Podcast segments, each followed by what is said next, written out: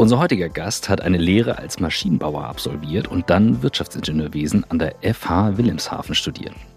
Bevor er in das elterliche Unternehmen eintrat, war er Leiter Qualitätssicherung und dann stellvertretender Geschäftsführer eines Sondermaschinenherstellers. Seit über 25 Jahren ist er geschäftsführender Gesellschafter der Barkorn GmbH und Co. KG. Er nennt sich heute der Humanunternehmer. Darüber hat Tessa dich auch auf TikTok gefunden. Um zu verstehen, was ihn dorthin gebracht hat, lohnt es sich, auf sein LinkedIn-Profil zu schauen.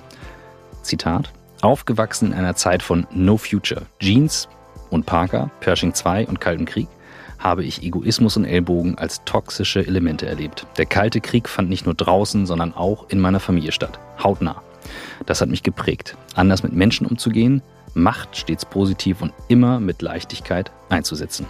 Vor allem hat es mich geprägt, jeden Menschen, den sein oder werden zu lassen, der dies. Vor allem hat es mich geprägt, jeden Menschen den sein oder werden zu lassen, der dieser gerne sein möchte. Jetzt habe ich's. Drei Werte prägen mein Leben und inzwischen auch unser Unternehmen. Verlässlichkeit, Flexibilität und Loyalität. Darüber erzähle ich in meinen Vorträgen. Seit gut sechs Jahren beschäftigen wir uns nun schon mit der Frage, wie Arbeit den Menschen stärkt, statt ihn zu schwächen. In mehr als 380 Folgen haben wir uns mit über 450 Menschen darüber unterhalten, was sich für sie geändert hat und was sich weiter ändern muss. Wir sind uns ganz sicher, dass es gerade jetzt wichtig ist. Denn die Idee von New Work wurde während einer echten Krise entwickelt. Ich mache es jetzt nochmal, weil meine Partnerin, unsere Co-Autorin Swantje immer sagt, ich sage immer New statt New. Ich mache es nochmal New. Ich finde es aber eigentlich ganz lässig. New Work. okay, mach's nochmal. Wir sind uns ganz sicher, dass es gerade jetzt wichtig ist, denn die Idee von New Work wurde während einer echten Krise entwickelt. Welche Rolle spielen Unternehmerinnen und Unternehmer bei dem Thema New Work? was können sie dazu beitragen, Arbeit zu etwas zu machen, was Menschen stärkt statt schwächt? Wir suchen nach Methoden, Vorbildern, Erfahrungen, Tools und Ideen, die uns dem Kern von New Work näher bringen. Darüber hinaus beschäftigt uns von Anfang an die Frage, ob wirklich alle Menschen das finden und leben können, was sie im Innersten wirklich, wirklich wollen. Ihr seid bei On the Way to New Work heute mit Gunnar Barkhorn.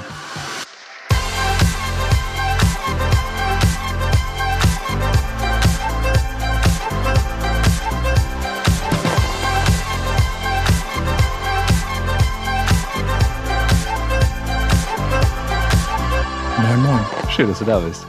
Ich freue mich. Intro. Sensationell. Ich fand das immer gut mit New Work. Ja, Und das nächste ist ja jetzt No Work, ja. also durch KI. Also insofern. Das glaube ich ja nicht. Ich glaube nicht, dass Nein, es durch KI No Work gibt, aber da kommen wir später zu. Ja. Aber ich finde New Work auch passend. Also nur an der Arbeit. Ja, ja. Ich finde es cool. Ich fand, ich fand das immer Signature. Also okay. ich zwanzig an dich jetzt zurück, wenn du zuhörst. Ja. Ich fand es einen guten Signature-Move. Okay. Wir warten mal auf Reaktionen unserer Crowd, was sie sagen, ob ich lieber New Work oder New Work sagen soll. Gunnar, du bist schon ein paar Stunden hier im Office ähm, mhm. und hattest schon einen Live-TikTok, denn mhm. äh, wie ich gehört habe, hat Tessa, die uns jahrelang begleitet, dich auch darüber gefunden. Richtig. Genau. Und äh, wir machen hier auch richtig echte Work, weil wir schwitzen hier im Podcastraum, der selbstverständlich jetzt kein Ventilatorgeräusch mehr hat, kein Fenster offen ist bei Bullenhitze draußen ja, darfst du auch die Frage aller Fragen beantworten. Genau, work together, sweat together.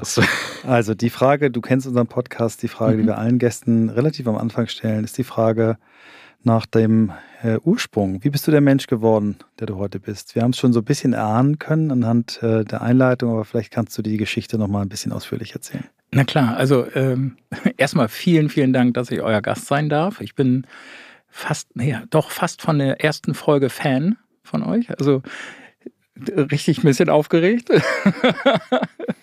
und äh, also wie bin ich der geworden, der ich bin? Ja, ihr, ihr habt ganz viel im Intro damit schon geliefert. Ähm, ich bin 67er Jahrgang, das heißt, ich bin bewusst aufgewachsen, wirklich in dieser Zeit Jeans und Parker, wo, wo wirklich die Leute sehr stachelig, sehr ellbogig mhm. unterwegs waren. Heute haben sie auch viele Ellenbogen, aber mehr aus so einem Egoismus heraus, so empfinde ich das. Und in den 70ern war das mehr so, so eine Sorge, um nicht angegriffen, nicht verletzt zu werden. So. Also Schutz. Genau. Mhm. Und äh, dadurch waren die Leute nicht, nicht sehr herzlich, nicht sehr offen aufeinander zugehend. Mhm. Und ich fand das doof. Also ich habe das nicht gerne gemocht und habe dann gesagt, ihr könnt dieses Spiel gerne spielen. Ich bleibe aber offen und ich bin bereit, verletzt zu werden. Und ich glaube, das ist der, die entscheidende Grundhaltung. Also ich habe sehr früh die Einsicht entwickelt, was Hans über Peter sagt, sagt mehr über Hans als über Peter. Also wenn auf mich einer zukommt und sagt, du Arschloch, dann frage ich, dann frage ich mich nicht laut, sondern in meinem Kopf geht dann sofort die Kaskade los. Eieiei, Alter, was bei dir alles nicht in mhm. Ordnung? Wie kann ich dir aus der Ecke raushelfen? Das hat also mit mir gar nichts zu tun. Und dadurch bin ich in mir drin extrem unverletzlich. Mhm. Und dadurch kann ich so offen sein. Und wenn du diese diesen Schutzwallen nicht brauchst, dann bist du viel schneller, viel näher bei Menschen, du mhm. sprichst sie direkter an, weil du dich ja nicht beschützen musst. Wir haben einen, ich will unterbrich dich ungern, aber ja, ganz kurz, weil es eine Ergänzung ist. Ich habe einen äh, neuen Trainer bei uns, oder wir haben einen neuen Trainer bei uns bei New Work Master Skills, äh, Georg Tarne, der hat das Thema Clear the Air Meetings mhm. erfunden mhm. und auch äh, sich rechtlich schützen lassen. Und der hat sich so zur Angewohnheit gemacht, äh, wann immer er in einer Konversation, in einem Meeting, in einem Gespräch angegriffen wird, sich als erstes zu fragen, oh, da ist ein unerfülltes Bedürfnis, was fehlt dem Gegenüber eigentlich? Und versucht erst herauszukriegen, was dieses unerfüllte Bedürfnis ist. Und das ist ein spektakulärer Judo, also eine, eine ja. Kombination von mhm. Judo-Würfen, die man da, glaube ich, dann anwendet. Genau, das und, äh, funktioniert ja. 100 Prozent. Also ja. als Kind habe ich dann irgendwann, also ich denke sehr stark in Bildern, deswegen spreche ich sehr stark in Bildern und ich habe sehr früh als Kind dieses Bild entwickelt, wenn einer aggressiv auf mich zukommt und ich habe ja in, im, im Teaser-Text, habt ihr das ja mit vorgelesen, mhm. Ich hatte das durchaus auch so direkt in meinem Elternhaus äh, da war durchaus viel Aggression. Zwei Alpha-Tiere und die haben sich also ständig den Dreck unter dem Fingernagel nicht gegönnt und ständig irgendwelche Battles ausgetragen. Als Kind dazwischen eine echte Kacksituation. Aber es macht einen fit fürs Leben. Mhm. Ähm, und dann bin ich als Kind immer gewachsen. Also wenn mich einer angreift, dann werde ich vor meinem geistigen Auge immer größer, so mhm. drei, vier, fünf Meter groß. Und dann kommt da dieser Grundsatz immer raus, äh, da muss schon einer ganz schön hoch springen können, bis er mir ans Knie pissen kann. Weißt okay, gut. Und das Zitat steht für die. die aber das macht halt gelassen. Ja. Ne? Hast du, aber ähm, das ist ja nun etwas, das entwickelst du ja nicht von ganz alleine als Kind einfach so, sondern äh, das dauert ja. Das kannst du ja, also wenn ich jetzt äh, unsere Kinder mir vorstelle, ich hoffe, die können das auch, weil ich, Resilienz hatte ich ein gutes Gespräch noch jüngst mit Anja Hennel drüber, äh, von Diconium, die wir auch im Podcast hatten, dass Resilienz wichtiger ist als Erziehung. Gibt es eine gute Studie zu mhm. ähm, bei Kindern und das scheint ja so, aber ja, wo kommt es alleine, wo kommt es her? Ja, ich glaube tatsächlich, wenn, wenn, wenn Kinder re relativ früh mit Härten konfrontiert werden, das war, da, da, musste ich meine Eltern nicht drum bitten, das haben die von sich aus gemacht, so ganz äh, automatisch. Und ich glaube, das ist das, was heute tatsächlich in vielen Erziehungskonzepten fehlt. Sondern wir versuchen Kinder irgendwie zu beschützen und in Watte zu packen. Ich nenne immer dieses Bild mit dem SUV bis in den Kindergarten bringen, also yeah. nicht mal mehr vor die Tür. Und äh, dieser Begriff der Bulldozer-Eltern, also in dem Moment, wo von außen ein Kind äh, oder ein Problem Richtung Kind mhm. adressiert wird, wird ja alles platt gemacht, was, was, da, was da rumsteht. Und das ist, glaube ich, für die Kinder keine gute Idee. Mhm. Also wir müssen ihn, also äh, schlagen oder so bitte nicht, das ist auch nicht damit gemeint. Aber den Kindern relativ früh klar machen, dass das Leben eben nicht gerecht ist. Mhm. Das ist nicht fair da draußen. Mhm. Und klar machen, dass ich deswegen als Elternteil auch einen guten Job mache, wenn ich nicht fair bin also das klingt bescheuert, aber tatsächlich Kinder mit dem, Kinder das aushalten lassen. Mhm. Und äh, mhm. das habe ich mit meinen Kindern relativ früh gemacht und die sind sehr widerständig. Aber du hast, du hast nicht, weil du hast ja wirklich das Wort toxisch benutzt in deinem Zitat. Ähm, mhm.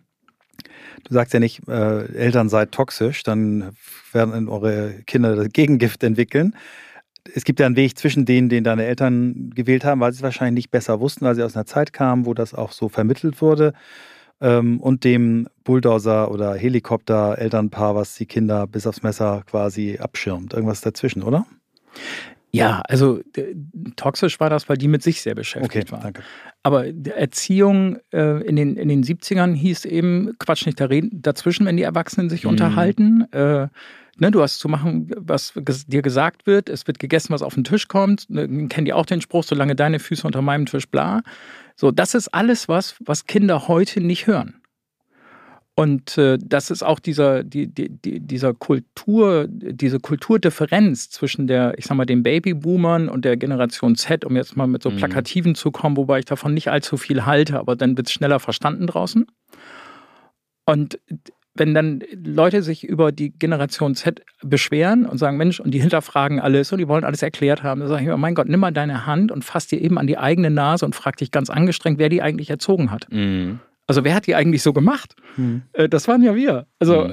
insofern gar kein Grund zur Beschwerde, sondern ich sehe da einen wahnsinnigen Asset drin. Das ist total geil, dass da eine Generation heranwächst, die eben nicht äh, auf Klapperhalten getrimmt ist und eben nicht mehr willfährige Lemminge für einen Arbeitsmarkt sind, sondern die, die, die wollen in ihren Bedürfnissen befriedigt und ernst genommen werden, die wollen gesehen werden, die wollen, ich muss mit denen in den Diskurs Dinge erklären. Und das ist total geil, das ist ein riesen Mehrwert. Ist aber auch anstrengend. Und ich glaube, das ist das, was dann die Babyboomer echt kacke finden, dass das anstrengend ist. Aber es ist wahnsinnig geil, was rauskommt, wenn der Diskurs mal geführt ist. Mhm. Vor allem, also äh, das Stichwort ist ja dann Resilienz und vielleicht eine andere Resilienz, die sich da entwickelt, mit vielen kleinen Krisen, die eben stattfinden, immer noch viel Unsicherheit, wahnsinnig viel Eindrücken, die auf einen einprasseln. Ne? Also in den 70ern gab es nicht so viele Kanäle, aus denen etwas kam. Definitiv nicht. Und ähm, insofern auch ein Asset. Wie ging es dann weiter? Wie ging es dann weiter? Also ich habe relativ früh, ich bin irgendwann mal gefragt, wann, wann, wann hast du dich eigentlich entschieden, das Unternehmen zu übernehmen? Ich glaube, da war ich vier, da stand ich auf der Treppe, da hatten meine Eltern Gesellscha äh, Gewerkschafter zu Besuch. Die hatten auch irgendeinen Strauß auszufechten, das war also keine so geile Stimmung. Und der vierjährige Steppke wollte halt nicht ins Bett, ne, steht da auf der Treppe und zetert rum und so. Und dann fragte einer der Gewerkschafter, was ich denn mal werden will. Und dann so ganz keck die Hände in die Hüften, Arbeiterchef. Das war, Okay, wow. das war auf Oh jeden my Fall, goodness. das war auf jeden Fall der geile Push für das Ja. weitere Gespräch Oh, da. Arbeiterchef. Oh, Genau.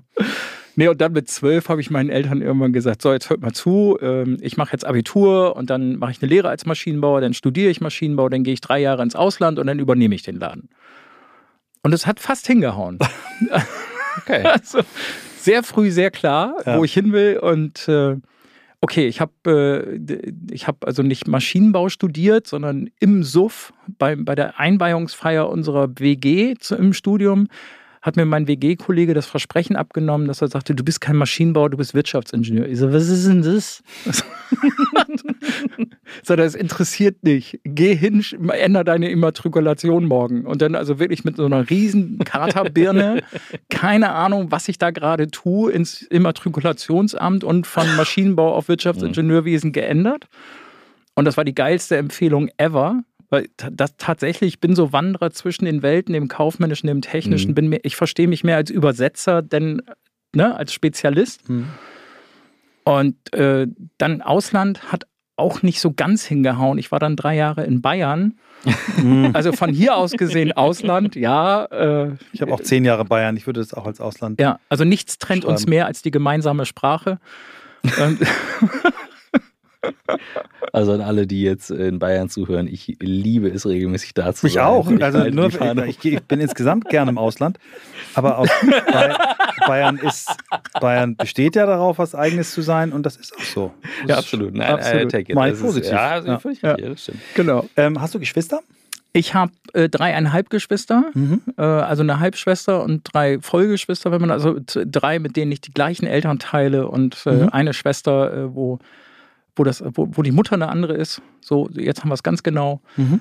Ähm, nee, das ist zu familiär, wenn ich jetzt die Entstehungsgeschichte Nein, nein, muss erkläre. Das, da, da, da biege ich jetzt rechts ab. Gehört ja auch nicht also, unbedingt rein. nö. Aber die, die, was natürlich nochmal interessant ist, du hast mit vier schon mal angemeldet Arbeiterchef, mit zwölf äh, den Plan vorgelegt, Mhm. äh, bist dann wiedergekommen und wie, wie viele Jahre gab es dann noch Überschneidungen mit deinem Vater? Wie war das genau? Ja, muss ich kurz davor ansetzen. Ähm, also wieder in Bayern dann gearbeitet, ganz normal, mich entwickelt, Karriere entwickelt, sehr, sehr viel gelernt. Ich hatte dort äh, einen super Chef, der, der so ein Lebenstutor für mich geworden ist, der wusste um meine Historie und sagte, ich, bere- ich bereite dich gezielt auf diese Aufgabe vor. Also ich habe richtig eine Ausbildung als Unternehmer genossen. Chefausbildung. Mega geil. Arbeiterchefausbildung. ja, genau. Bestimmer. Arbeiterchef Azubi. genau. Unsere Kinder würden sagen Bestimmer. Mhm. Genau. Und dann irgendwann hatte mein Vater so einen Mini-Schlaganfall. Das heißt, er kriegte das erste Mal die, die, ähm, Kontakt mit seiner eigenen Endlichkeit. Und dann, wie das so ist in der Familie, dann ruft natürlich nicht der Papa an, sondern die Mama ruft an und sagt: Mensch, wie weit bist du? Und kannst du nicht, willst du nicht raufkommen? und äh, hier langsam einsteigen. Und habe ich gesagt, oh, gar kein Problem, ich habe jetzt demnächst sowieso Urlaub, ich schreibe ein Konzept. Also ich schreibe für alles immer irgendwie ein Konzept. Ich muss meine Gedanken immer verschriftlichen. Und äh, habe das geschrieben, da stand dann halt drin, wann ich komme, wann der Alte geht, also wann der seinen letzten Arbeitstag hat, äh, wie das mit dem Gehalt ist, wie die Gesellschaftsprozente äh, wann wohin wechseln und allem. Also ich denke Dinge dann sehr gerne sehr vollständig und habe das dann nach Hause geschickt. Und dann war Ruhe. Vollkommene Funkstille. Und nach drei Wochen, wer rief an? Natürlich wieder Mama und sagt: So, Papa hat jetzt einigermaßen von der Schnappatmung nachgelassen. und der wichtigste Punkt war dann: Das mit dem Gehalt, das ist doch nicht dein Ernst. Und dann habe ich gesagt: Doch, durchaus. Und dann habe ich meine, ne, daran merkte, wie alt ich bin, meine Lohnsteuerkarte genommen und durchs Fax geschickt. Äh, und dann war wieder Ruhe. Weil dann haben die erst erkannt, dass die Gehaltsforderung, die in diesem Konzept drin stand, 25 Prozent unter dem lag, wo Was ich schon war. Ja, geil. So, und mhm.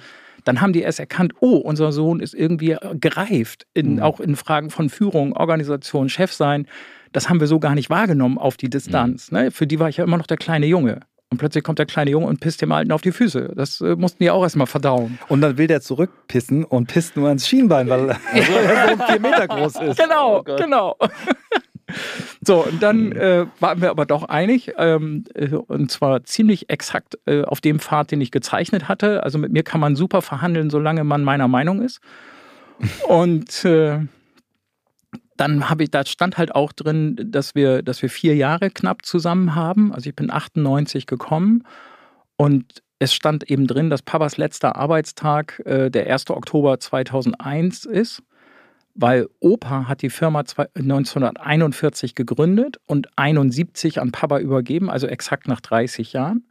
Papa sollte dann nach meinem Plan von 71 bis 2001 machen, 30 Jahre. Und für mich ist vollkommen klar, mein letzter Arbeitstag ist der 30.09.2031. Und das ist total wichtig als Unternehmer, so ein Datum zu haben. Weil du darauf hinarbeiten kannst, weil mhm, du planen krass. kannst, weil du die Dinge korrekt vorbereiten kannst. Mhm. Und heute würde ich sogar sagen, bei dem, was ich als Vortragsredner unter dem Label Humanunternehmer alles mache, würde ich sogar eher sagen, dass ich weiß, wie lange ich noch machen muss. Weil ich habe so Bock, das andere mhm. mehr zu machen, dass ich durchaus auch schon aus der Mannschaft so die Frage kriege, wie lange dürfen wir dich noch haben? Mhm. Äh, was machst du da? Wann, haust, wann gehst du uns ganz verloren? Da sage ich, entspannt euch, 30.09.31, vorher nicht. Mhm. Stark, ja. Das ist gut. Also das ist wirklich gut. Gleich geht's weiter mit On the Way to New Work und hier kommt ein Mini-Werbeblocker und es ist in eigener Sache. Wir arbeiten bei Blackboard seit über 13 Jahren dafür, dass Menschen besser zusammenarbeiten. Das ist das, wofür wir jeden Tag aufstehen. Und wenn uns viele fragen, ja, wie macht ihr das denn? Dann ist natürlich ein sehr, sehr, sehr großer Teil davon der richtige Einsatz der richtigen Technologie, damit Menschen besser und wie ich es immer nenne, more user-friendly zusammenarbeiten können. So wie wir das von zu Hause kennen, wenn man mal was vom iPhone oder vom Smartphone generell macht. So. Was macht ihr jetzt also, wenn ein neues Team zusammengewürfelt wurde, wenn gerade restrukturiert wurde, wenn gerade richtig Druck drauf ist? Dann geht ihr auf blackboot.com und schreibt mir eine WhatsApp oben in der Ecke. Ich schaue mir die an. Jede Nachricht, die da reinkommt, geht über meinen Schreibtisch, weil es eben direkt den WhatsApp-Kanal erreicht. Dann klären wir, was kann man tun. Wir haben Sachen wie Workshops mit eurem Team, wenn es darum geht, wie setzen wir künstliche Intelligenz ein, um signifikant produktiver zu werden, vor allem auch im Unternehmenskontext. Wir haben aber auch Sachen, die wir einfach aus der Schublade ziehen können, nämlich den Teams Collaboration Booster. Das heißt, ihr seid mit einem neuen Team unterwegs, habt neue Leute und habt das Gefühl, boah, da kann doch nicht jeder so richtig produktiv mit diesen neuen Tools arbeiten. Wir haben Formate wie zum Beispiel komplett neue Meetings, also asynchrone Meeting-Formate, wenn ihr sagt, wir arbeiten im hybriden Setup und das geht nicht. Wir haben aber auch Sachen wie für einen Euro pro Arbeitstag Work New Classes Kurse, wo ihr New Skills as a Service bekommt für ein Euro pro Arbeitstag. Solche Sachen machen wir bei Blackboard. Und mir macht es jeden Tag Freude aufzustehen. Für mich ist es jeden Tag etwas, wo ich sage, ja, genau deswegen mache ich das. Wie arbeiten Menschen besser zusammen? Oder, wie wir es häufig schreiben, gute Kollaboration ist gute Kommunikation. Also geht auf blackboot.com. Wenn ihr keine WhatsApp schreiben wollt, geht runter in das Kontaktformular oder schreibt eine E-Mail. Oder geht eben auf den WhatsApp-Knopf und schickt mir eine Nachricht und dann lasst uns darüber reden, was wir bei euch machen können. Ähm, erklär, erklär, uns, äh, vielleicht jetzt, gibst du uns auch nochmal einen, einen kleinen Eindruck, ähm, wie die gemeinsamen Jahre waren, ähm, ob, was für Konflikte es vielleicht gab oder ob das sehr smooth war. Und dann vielleicht so ein bisschen, wie, wie ist aus dem Unternehmer der Humanunternehmer geworden? Ja, sehr gerne. Also der Anfang war, war unfassbar. Also man muss dazu sagen, mein Vater ist das Alpha-Tier schlechthin. Und ich meine das in voller Liebe und vollem Respekt, aber er ist auch so sehr Narzisst, da wäre Donald Trump ein Stück neidisch drauf. Und äh, That's a pitch. Das machen, nehmen wir nicht als Zitat. Kannst dich drauf verlassen. Nein, das ist völlig in Ordnung. Ja, ja. Papa weiß das. Also Ja, wir sind da ja. grün miteinander. Ja, ja. Und ähm, auf jeden Fall äh, hat er was gemacht, was man überhaupt nicht erwarten würde. Der hat vom ersten Tag an mich vor allen Leuten als Chef bezeichnet. Das heißt, wann immer ein Mhm. Mitarbeiter von ihm was wissen wollte oder was, sagt er immer, frag den Chef. Mhm. Und war Und das zeigt auf mich. oder Ironie Nein, das war, das war, wirklich, ja. komplett Okay. so gemeint. Cool. Also gut. wie sich so ein Alpha-Tier von jetzt auf gleich dermaßen zurücknehmen kann, eine massive Meisterleistung. Mhm. Also tiefster Respekt. Mhm. Im Konzept hatte ich auch drin stehen, wir hatten eine, ich hatte da eine Sprachregelung vorgeschlagen, und zwar von 98 bis 2001, also für die Zeit der gemeinsamen Geschäftsführung, muss ich ihn fragen. Das heißt, wir hatten auch geregelt, ich entscheide alles, aber ich muss für jede Entscheidung mich mit ihm abstimmen. Mhm. Also praktisch, ich bin für alle der Adressat, aber im Hintergrund ist er der tatsächliche Entscheider. Das war so Mhm. die konzeptionelle Idee. Und ab 2001 darf ich ihn fragen. Das war so die Wortregelung. Und Papa ist nun jemand, der Frühstücken wahnsinnig wichtig findet. Und während ich also morgens um sieben schon in der Firma alle irre gemacht habe, so was man als Chef so macht, für Thermik sorgen, ne?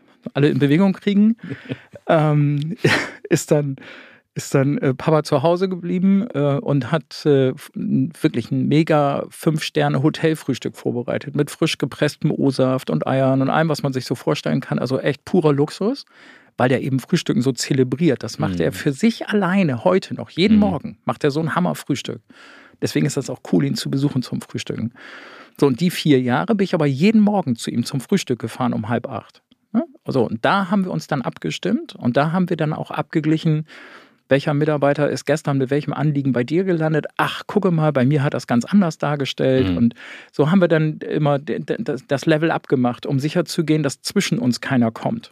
Und ich habe dann auch eben das, was ich gerne entscheiden wollte, mit ihm dann morgens immer abgestimmt. Und so, so sind wir sehr gut über diese vier Jahre gekommen. Papa war, glaube ich, auch voller Stolz seinem Sohn gegenüber, dass der da ganz andere Methoden und ganz andere Sprache anwendet und einem, also der hat gesagt, das, was du da machst, verstehe ich nicht und das könnte ich auch nicht und so, so, so offen mit den Menschen und so, das ist, war ihm spooky. Und er hat zwischendurch auch mal in Frage gestellt, musst du nicht irgendwie mal mehr Richtung angeben oder auf den Tisch hauen oder sonst irgendwas. Das ist aber viel stärker von den Mitarbeitenden adressiert worden, dass sie sagten, und sag mal, wo es lang geht. Und das bin ich halt nicht. Weil ich Mhm. sage, Entschuldigung, ihr haltet mich für einen Experten, das bin ich nicht. Meine Expertise ist, euch in die Kraft zu bringen, euch in die Wirksamkeit zu bringen. Das heißt noch lange nicht, dass ich euch sage, wo es lang geht. Das ist nämlich das Gegenteil davon.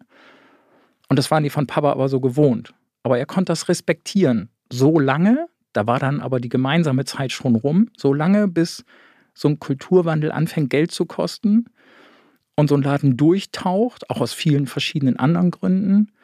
Weil ich habe den Laden auch inhaltlich umbauen müssen, von elf Handwerksgewerken unter einem Dach auf drei. Und da gab es keinen Masterplan. Das hat sich so, also wie soll man sagen, ne? diese Firma arbeitet ohne Gewinn. Das war nicht so geplant. Das hat sich so ergeben. Das war so ein bisschen das Motto für ein paar Jahre.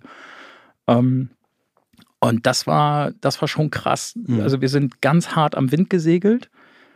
Und das war die Phase, die Vater dann gar nicht mehr aushalten konnte. Also Und- da war ich dann als Sohn plötzlich scheiße und das hat er auch sehr stark in die Öffentlichkeit getragen. Oh, Und hier kommt die Werbung. Gleich geht's weiter mit On the Way to New Work. Bleibt dran. Unser Werbepartner diese Woche ist niemand Geringeres als Sage. Für Sage durfte ich auch schon mal auf der Bühne stehen. Ein spannendes Unternehmen, solltet ihr euch eh anschauen. Aber hier geht es um eine wirklich spannende Studie, die Sage rausgebracht hat, nämlich die HR-Trends, also quasi die Zukunft des Personalwesens, der Personalarbeit. Also alles, was man für HR in Zukunft wissen sollte.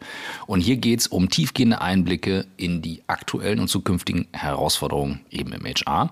Beispielsweise aus der Studie, hier mal ein kleiner Fakt, den ich sehr spannend fand. 78 Prozent der HR-Führungskräfte glauben, dass der Einsatz von künstlicher Intelligenz bei den HR-Aufgaben in Zukunft viel Zeit einsparen könnte. Oder 79 Prozent sind überzeugt davon, dass HR-Prozesse in ihrem Unternehmen stärker automatisiert werden können, um die Effizienz zu steigern. Ich finde es deswegen spannend, weil ich auch schon Anfang des Jahres gesagt habe, das wird das Jahr der Automatisierung und KI ist dazu wichtig. Und wenn ihr da weiter einsteigen wollt in das Thema, dann solltet ihr euch unbedingt die Studie runterladen. Das Ganze findet ihr kostenlos auf Sage, geschrieben S-A-G-E, also www.sage.de slash HR, S-A-G-E geschrieben.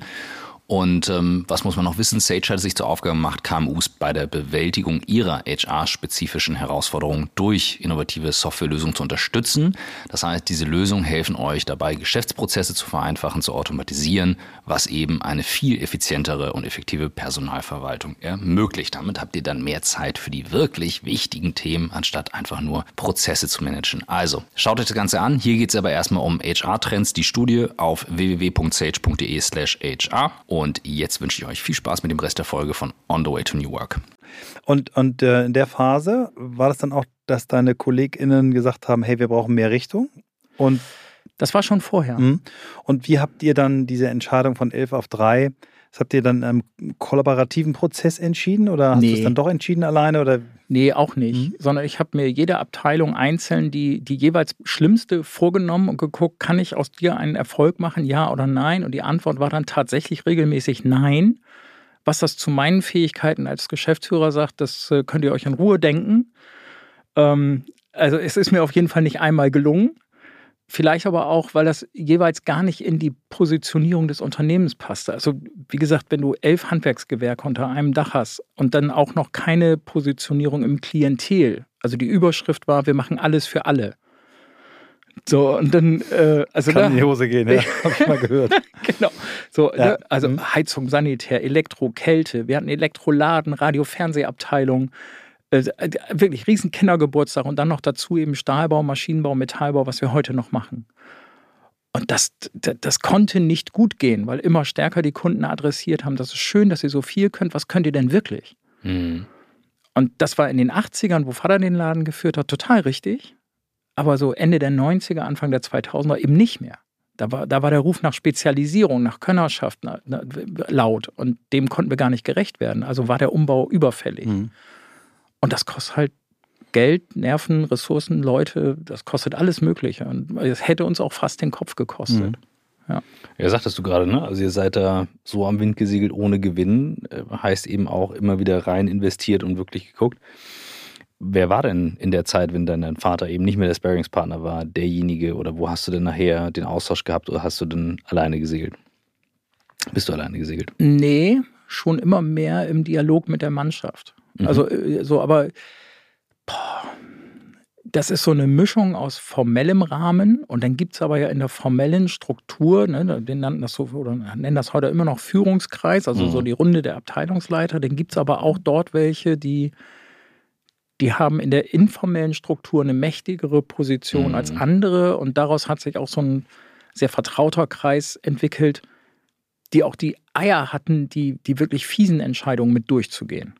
Das war nicht jedem gegeben im Führungskreis. Insofern gab es da schon so, und das war aber immer unklar, immer gemischt und das war aber auch gut so. Also es musste auch nicht formal so klar sein. Ne? Auch, für, auch für die Belegschaft war das ganz gut so. Am Ende habe sowieso immer für ich alles den Hut aufgehabt und das geschultert, weil ich auch sage, das ist meine Rolle als Unternehmer.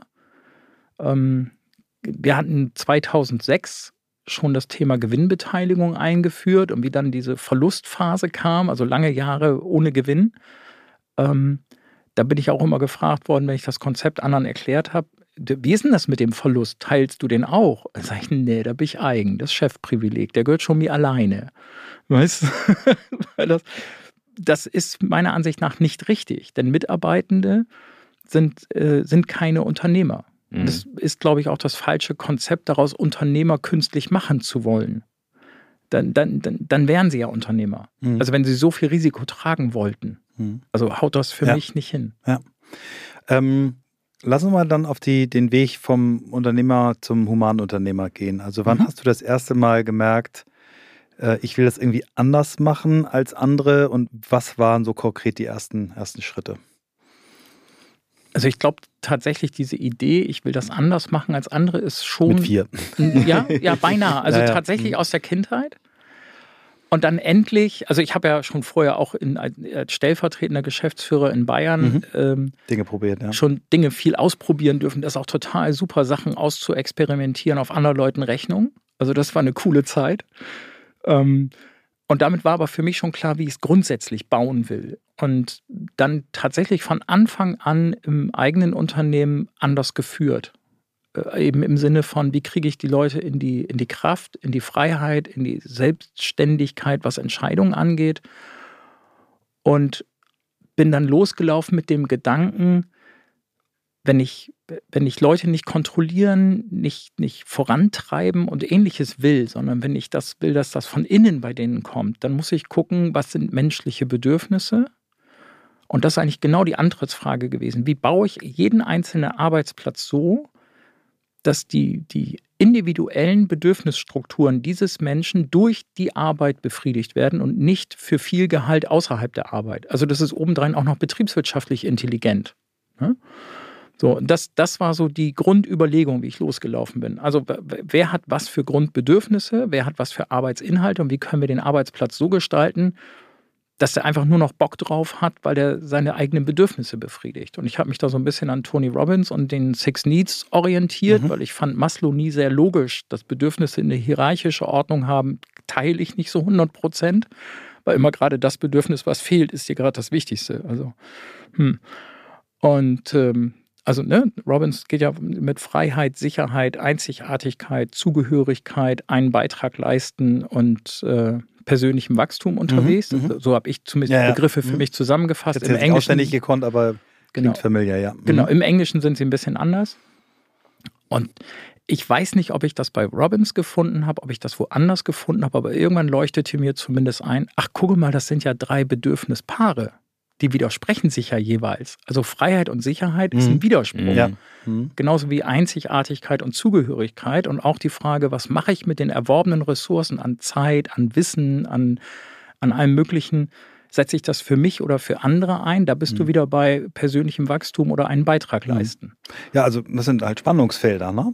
Und, und Genau. wahrscheinlich, dass wir uns zwischen diesen Spannungsfeldern bewegen, äh, hält uns dann irgendwie auch äh, unter Spannung. Und ähm, ja, ich finde es find's, find's gut. Gib mal ja. Beispiele, was das jetzt auf den Mhm. jeweiligen Job sein können. Weil wir kriegen häufig die Frage, ja, New Work, White Collar, gar kein Thema. Aber was heißt das denn für ein Gewerk? Oder Mhm. jemand, der bei dir arbeitet? Also zum Beispiel, was vielen gar nicht klar ist, aber der, der typische Handwerker, wenn wenn es sowas überhaupt gibt, ja, die haben verhältnismäßig hohes Freiheitsbedürfnis. Mhm.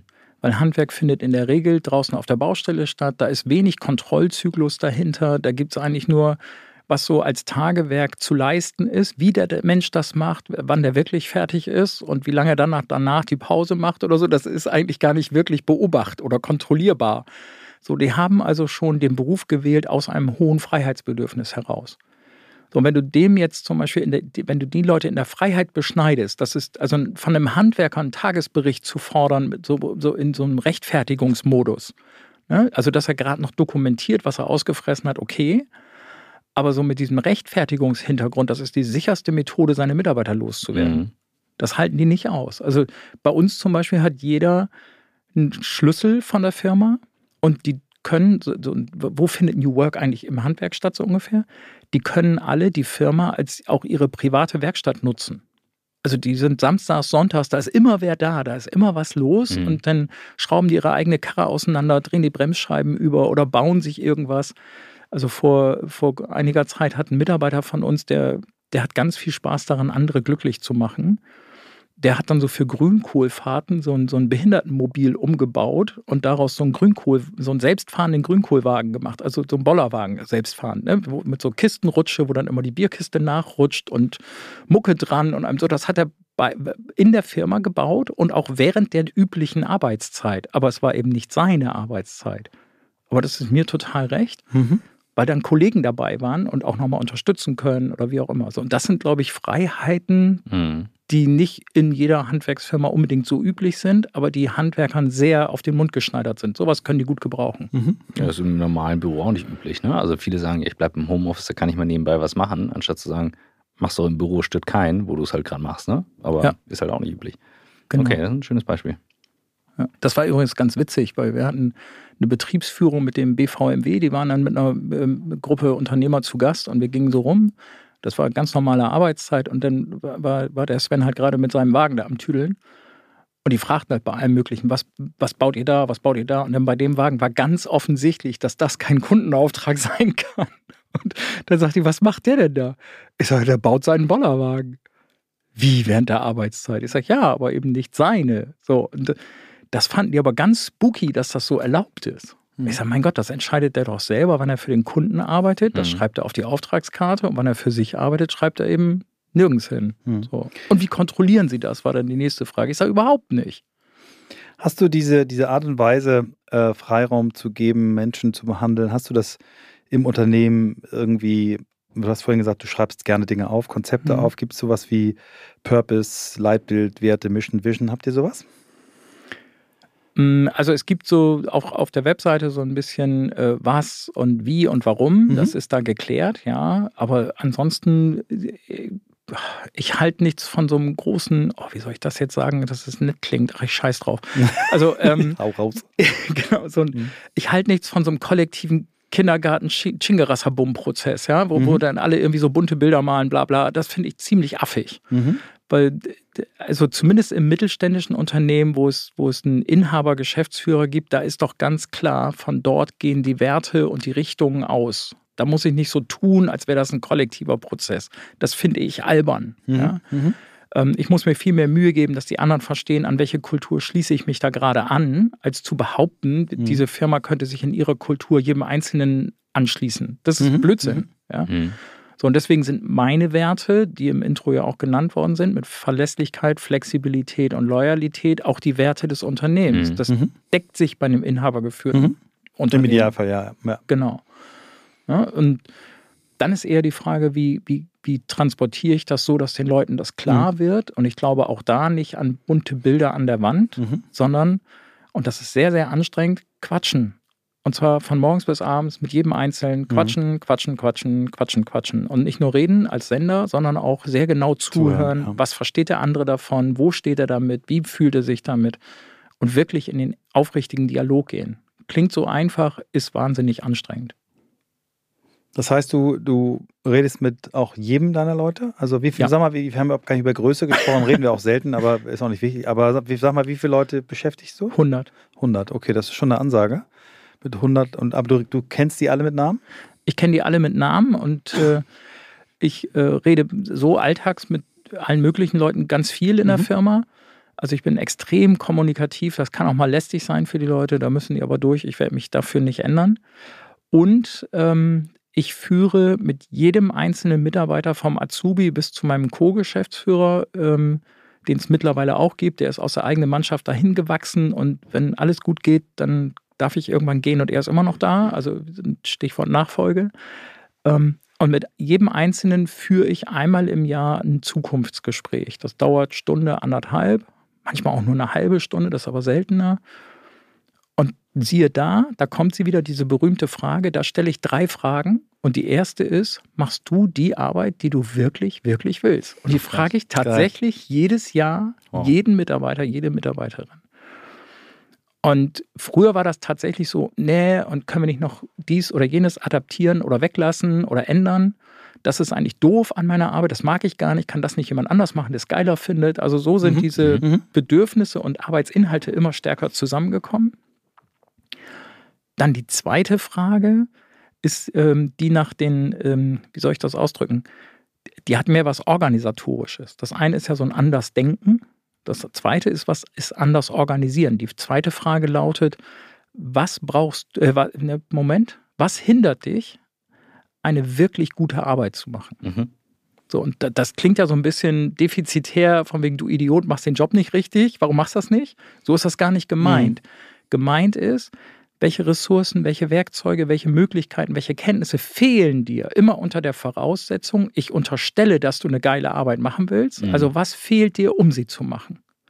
Und das ist die zweite Frage. Und die braucht tatsächlich im Gespräch den größten Raum. Mhm. Die braucht die meiste Zeit. Und da kommen so ganz bodenständige Dinge, dass ein Geselle sagt, Mensch, kann ich nicht eine Akkuflex haben, weil das Scheißding mit Kabel, das ist auf der Baustelle doof oder können wir nicht endlich mal einen zweiten Stapler haben? Ich muss immer warten auf den einen und so. Also ganz bodenständige, pragmatische, pragmatische Dinge. Die Leute fordern auch überhaupt nichts Abgehobenes oder so, sondern die sind ganz klar im Rahmen der Möglichkeiten. Die muss ich eher auffordern, mal aus den eigenen Rahmen hinauszudenken. Da haben wir eine Kollegin gehabt, die sagte, Mensch, ich würde gerne besser Englisch sprechen. Ich brauche es zwar bei der Arbeit überhaupt nicht, aber ich würde gerne besser Englisch sprechen. Wir sind im Sprachurlaub in England. Ja, und ich sage, was kann ich denn dazugeben? So, also so, das dann, ne? wie kann ich dir den Weg dahin erleichtern? Mhm. Und so, das sind Dinge, das schafft Loyalität. Weil die ja, Leute plötzlich. Echtes, echtes Interesse. Ne? Genau. Mhm. So, und die dritte Frage ist dann, was brauchst du, um dich hier wirklich zu Hause zu fühlen? Und die Frage zahlt ein auf anders gewinnen. Also wie gewinnen wir Menschen? Und ich werde ganz oft gefragt, weil wir ja auch einen eigenartigen Recruiting-Prozess haben und allem, ich werde ganz oft gefragt, wie geht das mit Leute gewinnen und allem, weil wir da vergleichsweise wenig Stress mit haben? Aufgabe Nummer eins ist, stopf das Leck. Bevor du dir Gedanken machst, wie du neue Leute ins Haus kriegst, sorg erstmal dafür, dass kein einziger von denen, die da sind, Bock hat abzuhauen. Vor allem von denen, die du wirklich behalten willst. Ne? Ja, ja, genau. So, und das ist genau die Frage danach. Mhm. Also, wie kriegen wir das Leck gestopft? Was brauchst du, um dich hier wirklich zu Hause zu fühlen? Und tatsächlich äh, die Top-Antwort die letzten Jahre ist eigentlich nur noch ein Bett. So, das kommt am häufigsten. Wahnsinn. Werbung. Dein Cloud-Account wurde deaktiviert. Bitte neu anmelden. So oder so ähnlich könnte eine Mail bei dir im Postfach heißen, aber hinter der Webseite, hinter dem Formular steckt kein Tool, sondern ein Phishing-Angriff. Betrüger kommen so an die sensiblen Daten deiner Company und unser Partner SoSafe hilft dir dabei, um das menschliche Sicherheitsrisiko bei Cyberattacken zu minimieren. In den letzten drei Jahren hat nämlich jedes zweite Unternehmen einen erfolgreichen Cyberangriff erlebt und Firmen investieren zwar Zeit und Ressourcen in Firewall und Technik, aber 85% aller Datenschutzvorfälle sind tatsächlich auf den Faktor Mensch zurückzuführen. Und SoSafe hilft durch verhaltenswissenschaftlich fundierten E-Learning, Gamification, intelligenten Angriffssimulationen, Risikoanalysen und Auswertungen dabei eine Human Firewall in deinem Unternehmen aufzubauen. Wenn ihr es testen wollt, auf sosafe.de/omr könnt ihr euch kostenlos für eine eigene individualisierte Phishing-Simulation anmelden. Also einfach mal testen, wie eure Klickrate im Unternehmen wäre auf solche Mails.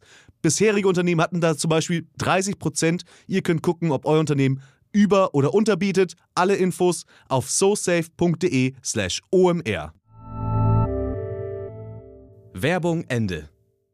Das heißt, äh, zum Beispiel eine Frage, die vielleicht äh, andere stellen würden: Was willst du wirklich, wirklich verdienen? Äh, kommt bei euch gar nicht auf oder ergibt sich das aus dem Dialog? Mm, Oder also, hast du das in einem klaren Konzept? Das ist sehr, sehr klar geregelt. Also okay. wir haben, äh, wir sind tariflich organisiert, mhm. äh, klare Struktur mit Entgeltgruppen. Und früher waren die Leute eher zufällig in irgendwelchen Entgeltgruppen und dann kriegt die mit dem, mit dem Chef verhandelt irgendwelche übertariflichen Zulagen, ja, nein, vielleicht. Und das war dann alles sehr, sehr statisch und ich fand furchtbar ungerecht.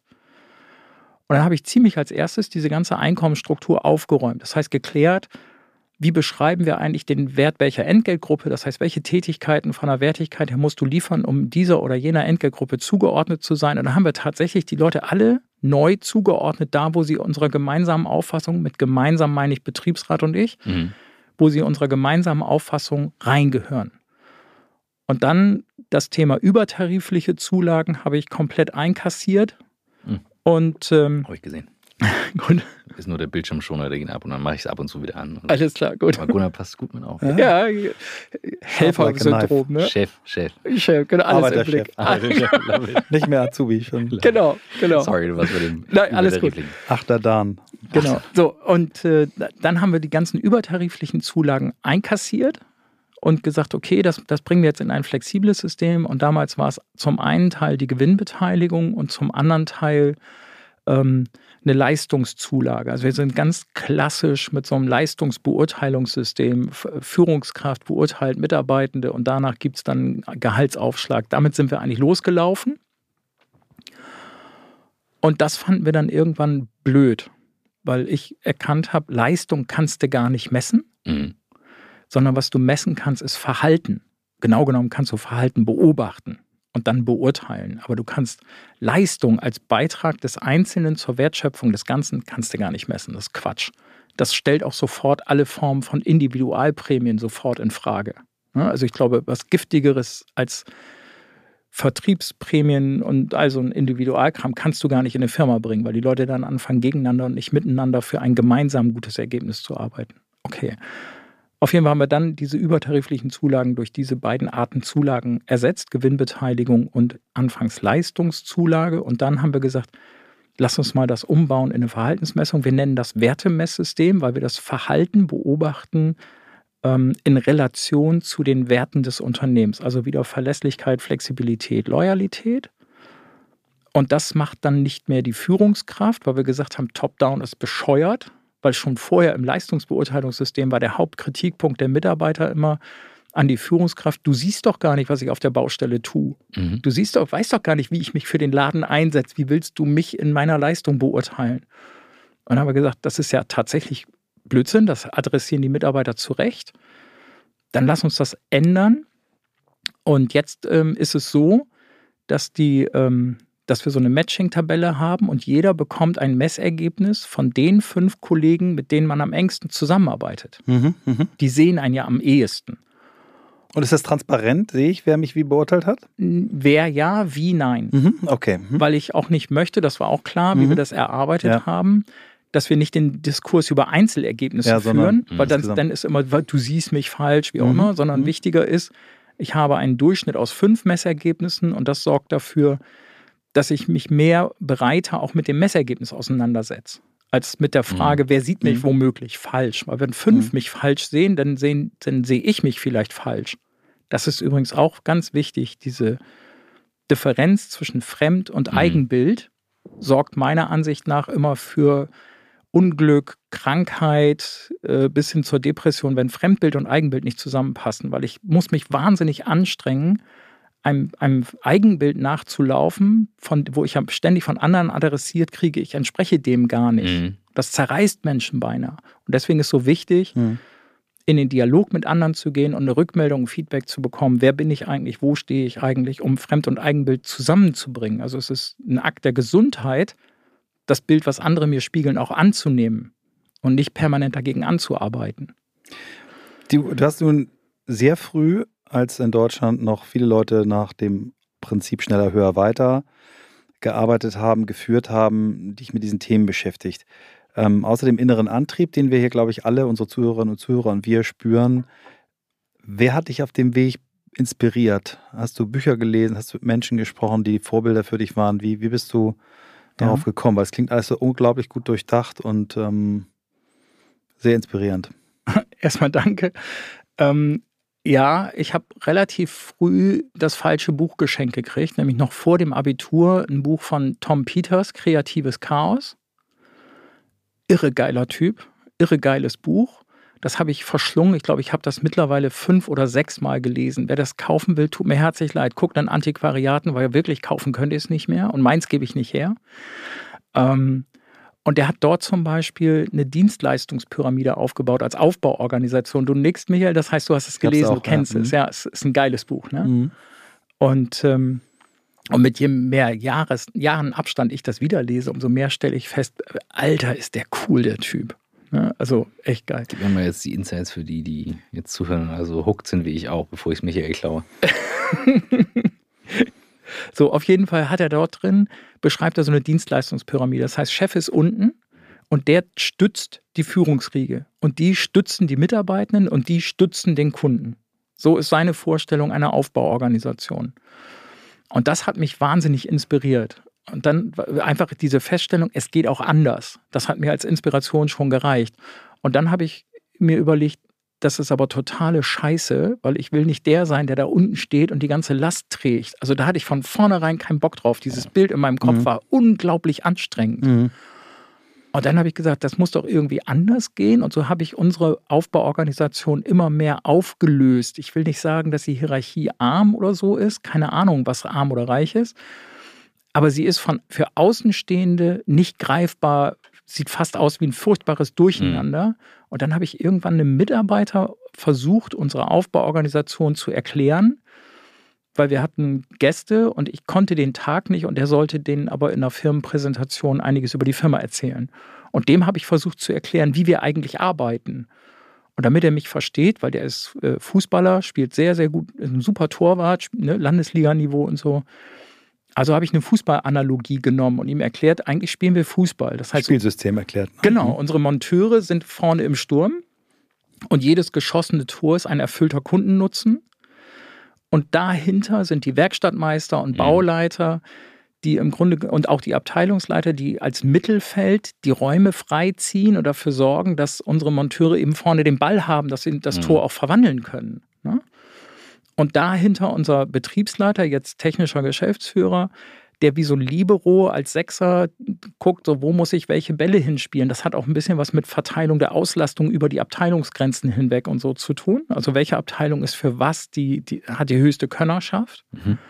Das macht so der Libero.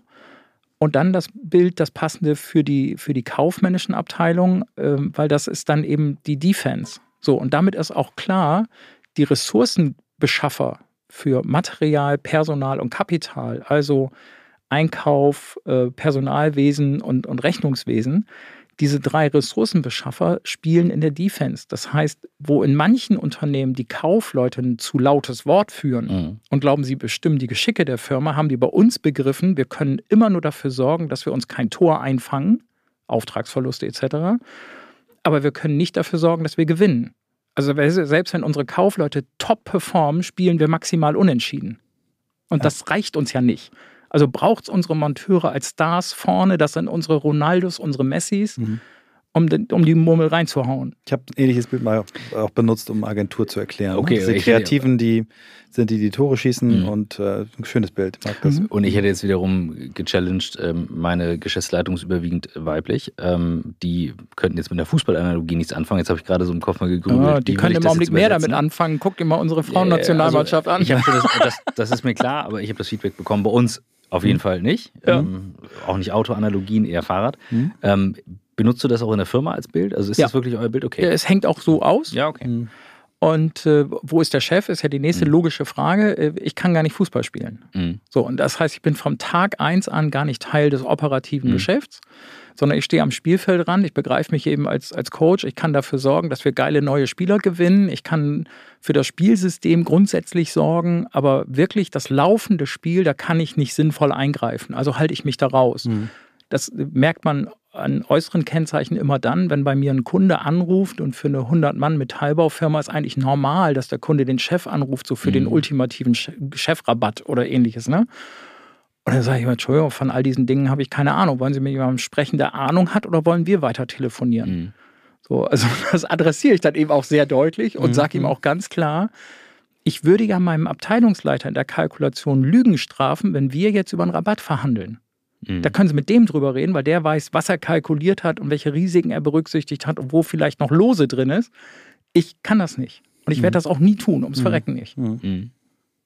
Nö, kann ich mitarbeiten. Also das äh, dachte gerade auch, äh, klingt total einfach. Und dann wiederum aber zu sagen, man kann überlegen, doch, ich spiele halt eben an einigen Stellen mit. Also weil es mir, weil mir das Spiel auch Spaß macht. Und es gibt ja, glaube ich, auch mhm. Chefs, das sind Firmen, die sind daraus entstanden, dass du es eben gerne machst. Mhm. Du warst ja eben aber nun auch von Anfang an, wie du sagtest, nicht Teil des Spielsystems, sondern am Spielfeldrand und genau. hast trainiert. Mhm. Du hast Tom Peters jemanden genannt, ähm, der sehr früh sehr ähm, steile Thesen aufgestellt hat, das auch immer noch tut. Also der ist mittlerweile auch sogar auf LinkedIn aktiv. Wir hatten auch schon mal eine Zusage für einen Podcast. Ist nämlich auch Oh. im selben Wow. Verlag mittlerweile Wahlen, aber irgendwie haben sie es noch nicht hingekriegt. Aber ich glaube, ich bleib mal dran. Aber was gab es noch? Also kann, kannst du mit dem ganzen Thema New Work was anfangen? Oder New Work, wie meine Partnerin Swantje gerne sagt? Also ich bin äh, erst rückwirkend drauf gestoßen. Also in dem vieles von dem, was für mich total normal ist und wir so leben im Unternehmen, immer lang Leute gesagt haben, Mensch, hast du das da gefunden Mhm. oder das hat ja was mit dem Lalu zu tun oder hast du das da gelesen oder so, sage ich immer, nee, aber ich kaufe mir das Buch, ich gucke mir das an. Geil. Also immer so rückwärts. Und insofern, ich weiß ja, wie heißt die denn noch, ähm, die eher Good Work statt New Work sagt. Ähm, die hatte die, glaube ich, auch schon. Weiß ich nicht. Auf jeden Fall, mir geht das gar nicht um so Begriffe, Ja, sondern mir geht es darum, wie kriege ich Menschen in die Freiheit und wie kriege ich einen Arbeitsrahmen gestaltet, in dem die ihren Bedürfnissen nachgehen können und in dem die Firma nee, nicht ein Stück zu Hause ist, das ist zu übergriffig, das ist Mhm. zu groß, aber in dem es ein Raum ist, in dem sie sich angstfrei bewegen können. Mhm. Und ich glaube auch, wir brauchen Arbeit als, als Teil des Menschseins. Also dieses ähm, cha- gechallenged sein und, das, und das, dass das gelingt und so. Das sind alles Dinge, die wir brauchen als Handwerker, ein fertiges Werk da stehen haben und stolz drauf sein, was man geschaffen hat. Das brauchen wir für unser Menschsein. Also ist Arbeit ein ganz wichtiger Bestandteil unseres Daseins. Ja, das ist auch der Kern von New Work. Ne? Also die, die, Mhm. die meisten, die es wirklich richtig machen, die benennen das auch nicht und das tut auch nicht Not. Nein. Das tut Nee. auch überhaupt nicht Not. Ähm, ich habe vorhin, als wir alle noch äh, ähm, zusammen im selben Raum gearbeitet haben, so mit einem, einem Ohr gehört, dass du dich über das Thema Vier-Tage-Woche unterhalten hast. Und Mhm. ähm, ich, wenn ich aktuell gefragt werde, was halten Sie denn von der Vier-Tage-Woche? Dann äh, antworte ich immer, wenn jemand vier Tage in der Woche gerne arbeiten möchte, halte ich viel von der Vier-Tage-Woche, aber ich halte eben nichts davon, das zu dem neuen Allerheilsbringer zu machen. Mhm. Und ich habe natürlich nicht weiter zugehört, als ich das Wort gehört habe bei dir, weil ich höflich bin. Aber mich würde mal interessieren, wie du, wie stehst du zu diesen, ja, zu so einem Patentrezept? Wir müssen jetzt alle vier Tage Wochen machen. Äh, Es ist eben kein Patentrezept. Also ähm, äh, da bin ich aber von der eigenen Mannschaft darauf hingewiesen worden. Also ich bin sehr relativ früh durch die Firma gelaufen und habe gesagt, wir pflegen hier lustbetontes Arbeiten. Also wenn du heute keinen Bock hast, dann fahr nach Hause, geh mit deiner Frau was essen, spiel mit deinen Kindern und komm anderen Tag motiviert wieder. Jetzt stell dir das mal in so einem Metallhandwerksunternehmen vor. Meine Abteilungsleiter haben sich ganz furchtbar bei mir für so eine Aussage bedankt, weil die haben natürlich Planungsprobleme auf sich zukommen sehen. Die Praxis ist, es kommt sehr selten vor und Mhm. wenn, dann ist es tatsächlich für den Betreffenden extrem heilsam, dass er diesen Freiheitsrahmen hat.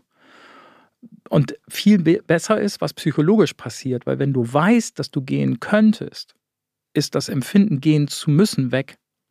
Das ist total bescheuert, aber es funktioniert Es ist, genauso. äh, leuchtet völlig ein. Das ist wie in einer Beziehung. Ja. Eigentlich weißt du, du könntest gehen Genau. und deswegen kannst du dich entscheiden zu bleiben. Das ist ein Riesenunterschied. Genau, und ich gehe auch immer durch die, durch die Firma. Also ich, ich, ihr merkt schon, ich hau immer einen Spruch nach dem anderen raus. Das mache ich auch tatsächlich in der, in der Firma so. Ne? Und wenn einer so ein bisschen übellaunig guckt, dann sage ich immer, lächel, du bist sowieso nur zum Spaß hier. Wenn du mir das nicht glaubst, guck auf deine Abrechnung.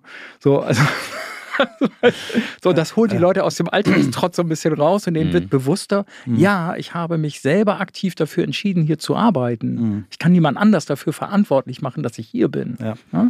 Ja, So, ist- zurück zur Vier-Tage-Woche, Mhm. äh, bevor ich zu weit Ja, abschweife. ja, ja, ja, ist gut. Ja. Ähm, auf jeden Fall bin ich dann auch, weil am Markt dann gerade im Handwerker beginnend sogar Ja. dieses Thema Vier-Tage-Woche immer breiter wird. Gibt ja auch einige, die sagen, ja, deswegen kriegen wir ganz viele Bewerber und das ist gut für uns. Ne? Genau. Äh, ja, das ist aber nur die Early Adopter-Situation. Ähm, also die Frage ist ja, wie tragfähig ist das? Und äh, für mich ist erstmal wichtig, wenn daraus ein Kundennutzen generiert, bin ich sofort dabei. Den sehe ich aber im Augenblick nicht. Also ich sehe nicht, wo der Kunde einen Mehrwert hat, außer vielleicht in motivierteren Mitarbeitern oder so. Aber der, den musst du schon so über, über die Ecke reinspielen, den Nutzen. Und das ist aber wichtig. Das ganze Unternehmen ist sehr von außen nach innen aufgebaut. Also für uns zählt, da hört ihr jetzt so ein bisschen Erfahrung im Thema Systemtheorie raus, aber das Unternehmen ist sehr auf den Kundennutzen fokussiert, also auf die äußere Referenz. Und die innere Referenz, was ich als Chef oder was ein Abteilungsleiter gerne hätte, ist tatsächlich scheißegal. Das tut manchmal weh, dass das so ist, aber es ist eben scheißegal. So, also wo ist denn der Mehrwert für den Kunden durch eine Vier-Tage-Woche? Habe ich nicht so richtig gefunden. Dann sind wir, glaube ich, und das war das, was mein Betriebsrat dann adressierte, wo ich zu denen hingegangen bin und habe gesagt, Mensch, und viele Wettbewerber fangen jetzt an mit vier Tage Woche, ist das für uns ein Thema? Und haben die gesagt, warum sollen wir dahin denn zurück? Ich sage, wie zurück hatten wir doch nie. Nee, aber haben wir übersprungen. Weil das Motto lustbetontes Arbeiten. Ist, ja. Wenn mhm. ich das hier anders gestalten will, gestalte ich das anders. Wenn ich heute frei brauche, dann bin ich zu Hause. Also wo ist jetzt das Problem? Mhm. Ich sage, okay. Und jetzt aktuell, deswegen auch das Gespräch mit Tessa zu dem Thema, jetzt aktuell bin ich gerade dabei und sage, äh, mir ist dann sehr spät aufgefallen, opala, wir haben ja gar nicht den Rechtsrahmen dafür geschaffen. Mhm. Also wir tun das, aber wir haben es nicht formell geklärt. Und damit tun es nur die, die sich trauen. Und weil der geklärte Rahmen fehlt, die weniger mutigen trauen sich eben noch nicht und tun es nicht und nutzen es nicht. Also schreibe ich gerade eine Betriebsvereinbarung, um genau das zu regeln. Und der Grundtenor ist, du bestimmst, wie viele Stunden pro Woche du arbeiten möchtest und du hast da einen Auswahlrahmen zwischen 20 und 40 Stunden. Irgendwas dazwischen kannst du dir wählen. Warum nicht weniger als 20? Weil du dann in diese Gleitzone kommst zwischen geringfügig beschäftigt Mhm. und Ja, genau. Vollzeitäquivalent und das da, da, spätestens dann steigt meine Personalleiterin aus, wenn ich den Rahmen so weit aufmache nach unten. So nach oben bei 40 Stunden ist dann auch irgendwo vom tariflich gesetzten Rahmen Schicht im Schacht. Also, aber das Fenster kann ich den Leuten geben. Und wie sie dann die gewählte Wochenarbeitszeit auf die Tage, die die Woche hat, verteilen und an welchen Tagen wie viel, macht doch. Mhm. Aber wir arbeiten ja nicht alle als Insel, sondern immer in Teams. Das heißt, die müssen sich immer messen lassen und abstimmen mit der Arbeitsgruppe, mit der sie zusammenarbeiten. Also dann entstehen eben doch wieder viele Abhängigkeiten. Aber die sind von außen gesteuert, die sind dem Kundennutzen genügend und damit auch jedem logisch. Ja? Und das ist ja die Komplexität, vor der viele zurückschrecken. Aber ich habe super Kontakt, den gebe ich dir nachher mal. Mhm. Ähm, weil ähm, wir sind da auch sehr akkurat durch und auch gerade was die Kundenseite betrifft. Und die Komplexität entsteht ja dann, wenn, wenn die Bedürfnisse oder der, die Definition von Flexibilität so weit auseinandergeht. Mhm. Dadurch, dass ihr aber eben diese Leitplanken habt und ein klares Bild, dieses lustbetonte Arbeiten, geht das in eine ähnliche Richtung. Also das Ja. kann ich mir sehr gut vorstellen. Und es befreit davon, und das ist eine ähnliche Diskussion wie bei Homeoffice oder Mobile Work, es befreit vor diesen fixen Tagen. Die sind nämlich genau Ja. das Problem. Vermeintlich kann man damit etwas synchronisieren im Team, kannst du aber nicht. Du Mhm. kannst nicht die Flexibilität, die Michael du gerne hättest, mit meiner Flexibilität abgleichen. Das funktioniert nicht, weil wir einen ganz anderen Begriff dieser Definition haben. Das, das ist halt eigentlich das Kernproblem. Deswegen finde ich äußerst spannend und ich gebe geb dir nachher mal einen Kontakt. Ich habe da, Ja. hab da ein paar Ideen zu. Aber siehst Wir- du auch so, dass das dann im Team gelöst werden muss und nicht. Ja, ja, also die, also wir, also wir coachen ja solche Prozesse Mhm, tatsächlich mhm. durch und wir, ich sehe genau sowas. Und die, wenn du einen Chef hast, der nicht ein Leitbild dahinter hat, dann ist es ganz schwierig. Also die, Mhm, ja. die ursprüngliche, ähm, also Henry Ford hat den Acht-Stunden-Tag ja stark geprägt. Der Rutger Breckmann hat uns das mal geteilt. Mhm. Ähm, vorher waren es irgendwie sieben Tage die Woche, neun Stunden jeden Tag. Und er sagte, wann sollen die Leute Auto fahren oder Autos kaufen? und er hat das sukzessive reduziert. Also da hatte das einen klaren Effekt und Nutzen. Mhm. Und ähm, daher diese Begriffe Vier-Tage-Woche sind, stoßen bei vielen über diese, über diese Anzahl der Tage auf Widerstand. Mhm. Wenn du es aber so rum löst und dann im Team regelst, genau, dann, Mhm. dann kannst du es damit synchronisieren. Und dafür sind auch die Prozesse heute in der Kommunikation transparent genug, um das zu machen, muss man auch ganz klar sagen. Es müssen Ja. nicht mehr alle im Büro sein, um das abzustimmen. Das ist der Riesenunterschied. Du äh, bist ja neben deiner Rolle als Unternehmer äh, auch Speaker, Mhm. schreibst gerne. Ähm, wo kommt diese Motivation her? Was ist da dein, dein Ziel? Möglichst viele auf dem Weg mitzunehmen, möglichst viele zu inspirieren? Ja, also ich mag die Wirkung, die das hat, um das mal so rum auszudrücken. Das war aber gar nicht die ursprüngliche Idee. Also das ist schon sehr, sehr egoistisch, dass ich auf die Bühne gehe. Ähm, ich habe irgendwann 2018 ein ein Seminar mitgemacht, da gab es dann auch so dieses Connecting the Dots, Find Your Why, wie auch immer. Und habe dann festgestellt, ich muss, ich muss andere inspirieren, bewegen. Also ich mag das, wenn ich einen Vortrag halte, was in den Gesichtern der Leute passiert. Also ich arbeite sehr intensiv mit dem Publikum. Ich sehe das sehr genau, was da passiert, weil das ist das, was ich eigentlich dann haben will. Und äh, dann habe ich halt festgestellt, ich muss auf die Bühne und ich muss Vorträge halten. Und dann sitzt du da als Stahlbauunternehmer und denkst, verdammte Kacke, was hat Stahlbau mit Vorträge halten zu tun? Also jetzt irgendwie über Wuten und Schweißprozesse im Vortrag halten, damit holst du keinen Affen in deinen Ofen vor. Also das wird nichts. Um dann im nächsten Schritt festzustellen, hey, die Art, wie der Laden geführt wird, das ist schon Mhm. was, wo du drüber reden kannst, wie wir organisiert sind und allem. Und so ist das eigentlich entstanden und so ist der äh, die Idee, unter diesem Markenbegriff auf die Bühne zu gehen, entstanden. Und der Begriff Humanunternehmer, der ist tatsächlich von der ersten Betriebsversammlung bei Übernahme der Firma. Weil da habe ich mich vor die Mannschaft gestellt und da hält es ja so eine Art Regierungserklärung und habe dann so wirklich so sehr christlich mit ausgebreiteten Armen mich dahingestellt und gesagt, ich will mit euch ein Humanunternehmen schaffen. Was die gestandenen Handwerker da von ihrem Chef gehalten haben. Was nimmt der Kerl? Will, ich, will, will ich auch. Was raucht der? Gib mir auch. ja, genau. Ja. Nee, vor allen Dingen haben sie gedacht, scheiße, mit der Ja. Rente in dem Laden wird das nichts. Ja, ja. ähm, hat eines deiner Kinder schon, ähm, während du mit der Gewerkschaft verhandelt hast, gesagt, dass er Arbeiterchef werden will? Nee, Noch nicht. Nee, tatsächlich. Ähm, also meine, meine Tochter, die lebt in Hamburg und, und äh, studiert, hat richtig schön Handwerkslehre gemacht als Friseurin, hat dann ihren Friseurmeister gemacht Mhm. und jetzt will sie im Rahmen der Berufsschule äh, andere Friseurauszubildende quälen. Finde ich einen super Plan, das wird ihr gelingen. Ähm, und und mein, mein Sohn, der lebt in Bremen und äh, der, der sucht noch.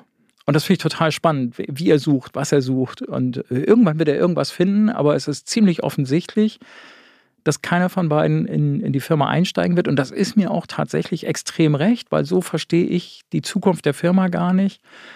Ich setze mich gerade sehr auseinander mit Unternehmen in Verantwortungseigentum Mhm. oder einem Stiftungsrahmen oder Toll. wie auch immer. Ich, meine Sorge ist tatsächlich, so eitel bin ich dann doch, dass das, was wir da als Firma geschaffen haben, was ich vielleicht auch durch meine Führungsrolle als Firma geschaffen habe, dass das durch eine andere Gesellschaft, eine andere Geschäftsführerstruktur kaputt gehen könnte.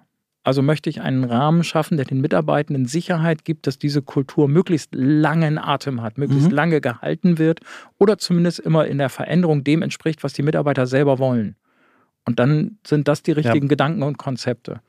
Und hast du schon fast eine Frage beantwortet, äh, die jetzt hätte kommen sollen. Und es schreit eh schon nach einer zweiten Folge, um das Mhm. fortzusetzen. Aber zum Abschluss stellen wir immer die Frage: Wo willst du noch hin? Ähm, zwei Sachen. Und das teaser ich ganz kurz an. Das eine ist, ich habe eine, jetzt im April eine Plattform aufgelegt, Uni, ich, ich werbe ein bisschen, ne? Universum, Darfst du. universum.humanunternehmer.de. Das ist eine Plattform für, für alle Unternehmerinnen und Unternehmer, die auf dem Weg zu einem Humanunternehmen sind oder sein möchten.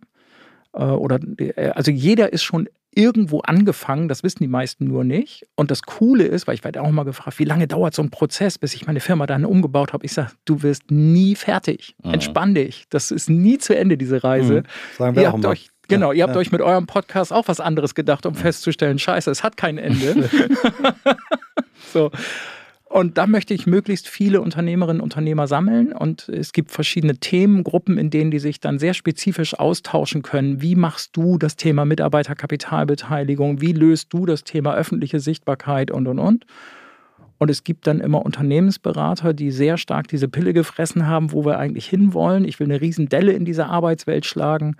Und diese Unternehmensberater haben dann jeweils eine Moderatorenrolle für diese Mhm. Plattform, für diese einzelnen Gruppen, weil wir dann den Unternehmern helfen wollen, auf das jeweils nächst höhere Niveau zu kommen. Und best of, das Ding ist auf Dauer für Unternehmer kostenlos. Na, wie geil ist das denn? Mhm. So, genug geworben damit. Das ist die Toll. eine Story. Ja. Ja, like, take. Ja, das ist die eine Story. Und das zweite ist, ich, ich habe so einen wahnsinnigen Bock daran, auf der Bühne zu stehen.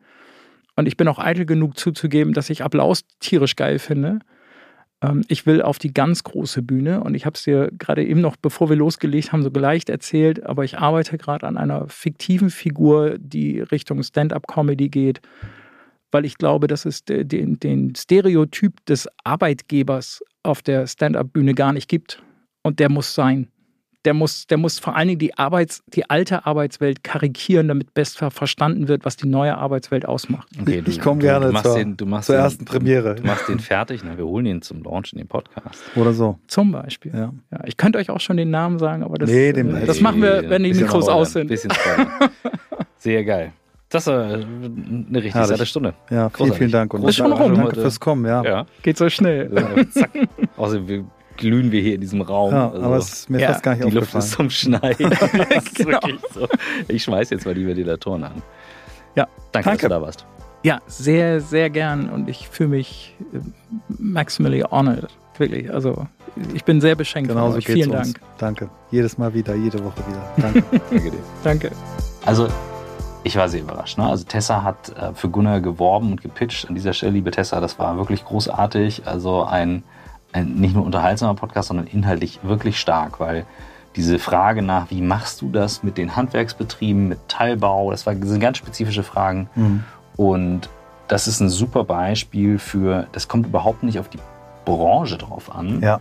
sondern auf, wie gehst du es an, wie gestaltest du. Super. Ja.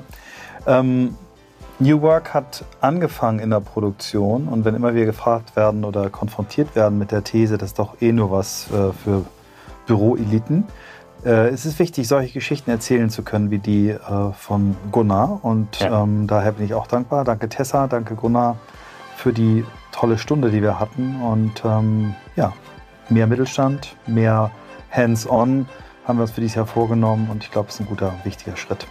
So sieht's aus. Und es ist verdammt heiß heute. Und das ist gut so. Cut.